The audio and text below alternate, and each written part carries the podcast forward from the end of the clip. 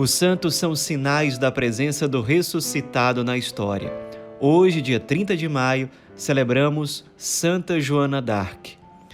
Joana nasceu numa região da França chamada Lorena no ano de 1412, uma época muito difícil para a França, já há várias décadas que acontecia a famosa Guerra dos Cem Anos contra a Inglaterra, uma guerra parecia interminável, muito complexa e muito desgastante para os dois países. Na época em que Santa Joana d'Arc era viva, particularmente, a Inglaterra parecia que iria ganhar. Todos os indícios levavam para essa conclusão. Em breve, questão de tempo, a Inglaterra iria derrotar a França, especialmente porque os ingleses já haviam conseguido dominar a região de Orleans, já tinham conseguido dominar Paris, a monarquia francesa estava muito fragilizada e o rei da França praticamente não exercia mais poder, não tinha mais tanta autoridade sobre o território francês. A França estava toda dividida, cada região praticamente tendo que, que lidar por conta própria contra os problemas que existiam. É, não havia uma unificação na França naquele momento. Joana foi um, um, um sinal muito providencial de Deus para a igreja e para a França naquela época.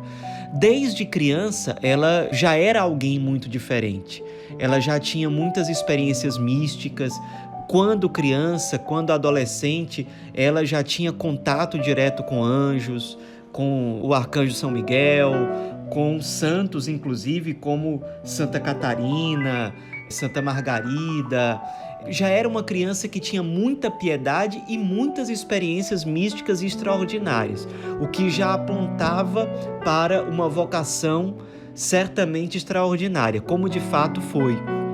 Quando ela era uma jovem, já com praticamente 18 anos de idade, ela começou a escutar Deus pedindo que ela se apresentasse ao rei da França, um rei muito fragilizado, mas que ela se apresentasse ao rei da França, na época Carlos VII, e dissesse a ele que ela iria tomar a frente do exército francês para derrotar os ingleses, começando pela reconquista da região de Orleans. É claro que aquilo parecia uma coisa muito absurda, mas ela, que era uma jovem de muita fé, de muita intimidade com Deus, obedeceu. E passou por muitos desafios porque ela tinha que dizer para as pessoas adultas, mais velhas: olha, Deus está me pedindo para ter um momento com o rei. E aí, claro, como ela tinha muitas experiências místicas, muitas coisas extraordinárias aconteciam com ela e ao redor dela, então aos poucos as pessoas iam é, dando alguma credibilidade para ela e com muita dificuldade, com muita paciência, ela conseguiu ter um momento com o rei. Mas o rei, que, como ele tinha inimigos por todos os lados, o rei tinha muito medo, aceitou ter um momento com ela, mas na audiência, no salão da audiência, ele colocou uma outra pessoa vestida de rei sentada no trono enquanto que ele se disfarçou de uma pessoa comum que ficou ali misturado com, com outras pessoas no mesmo salão, para ver se realmente aquela jovem Joana era uma pessoa extraordinária. Se fosse realmente uma pessoa de Deus extraordinária, iria saber que aquele homem disfarçado não era o rei. Quando Joana entrou naquele salão, ela não deu a menor atenção para aquele falso rei que estava no trono e começou a procurar entre as pessoas que estavam ali quem era de fato o rei.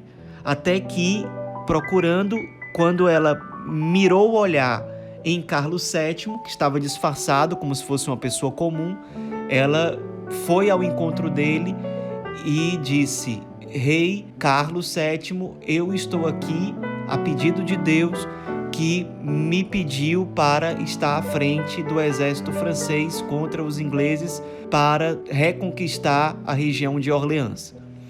O rei, claro, ficou muito impressionado com aquilo, era realmente um sinal divino e assim ele o interpretou. E, claro, com muito cuidado, mas em pouco tempo ela de fato teve contato com o exército francês e os soldados franceses viram que ela era uma pessoa muito diferente.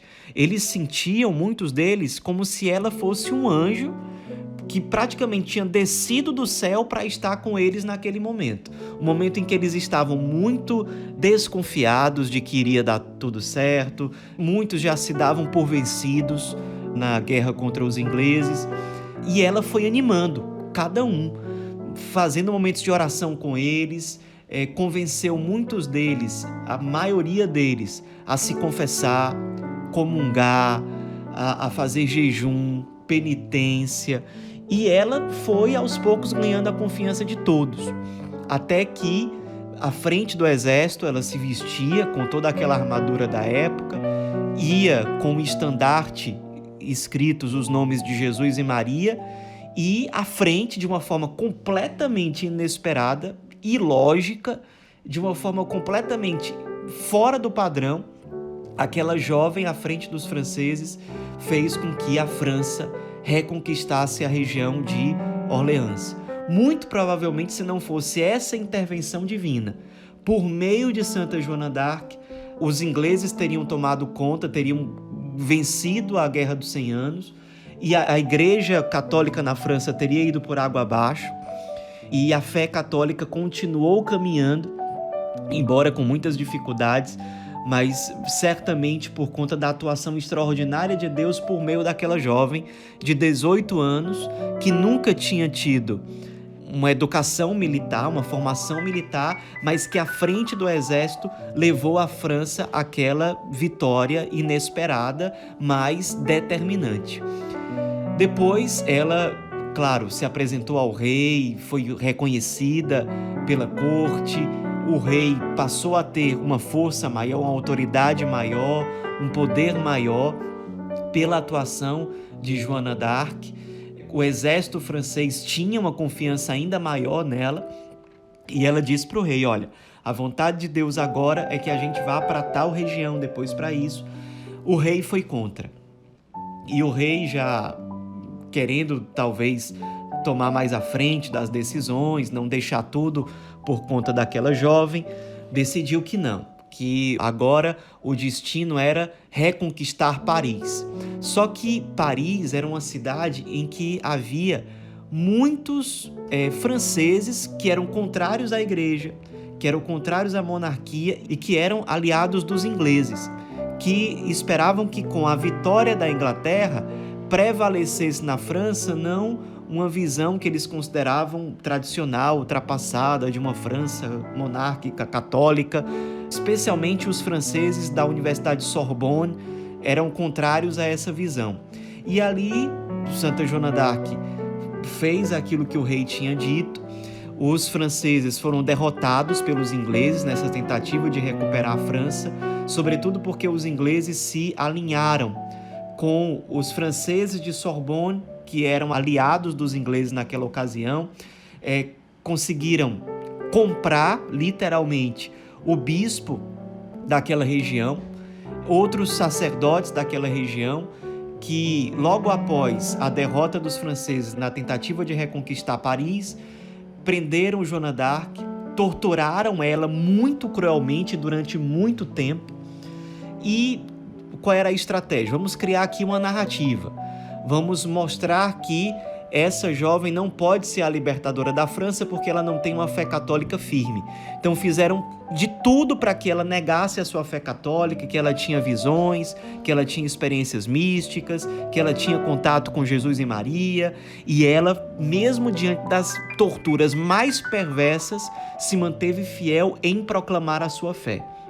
Então, o bispo daquela região, de forma ilegal, porque ele não tinha autoridade para fazer isso, instituiu um processo de inquisição contra ela, forjou provas, forjou falsos testemunhos e, diante de mais ou menos 130 juízes, condenou Joana d'Arc à fogueira, dizendo que isso era um processo legítimo da Inquisição. No final das contas, ela foi condenada minutos antes de ser morta, ela pediu a um padre que estava ali que trouxesse a ela um crucifixo. O padre trouxe. Ela morreu abraçada uh, com esse crucifixo, dizendo os nomes de Jesus e Maria, especialmente logo antes da sua condenação, da sua morte, ela dizia Jesus, Jesus, Jesus, Jesus, e morreu queimada na fogueira dessa forma. Alguns anos depois, os seus pais, que eram pessoas muito piedosas, pediram ao Papa que revisse aquele processo. O Papa de fato reviu, até porque todo esse processo aconteceu sem autorização do Vaticano, sem autorização do Papa, através de um bispo infiel à igreja, de um bispo que se deixou corromper. E de fato o Papa reviu todo o processo, disse que o processo era inválido. Alguns anos depois, não só Joana d'Arc foi vista como uma católica verdadeira, como foi canonizada e inclusive declarada como padroeira da França. Um exemplo para todos os católicos que morreu martirizada, que recebeu essa coroa, teve uma morte santa e que, embora tenha sido derrotada por um exército humano no fim da sua vida, mas conquistou inclusive uma vitória militar que foi determinante, certamente, para manter acesa a chama da fé católica no território francês. Que ela sirva para nós como exemplo de coragem, de perseverança, de humildade, de obediência, de intimidade com Deus, de bravura e de amor também, um amor sadio, um amor verdadeiro à sua própria pátria. Santa Joana d'Arc, rogai por nós.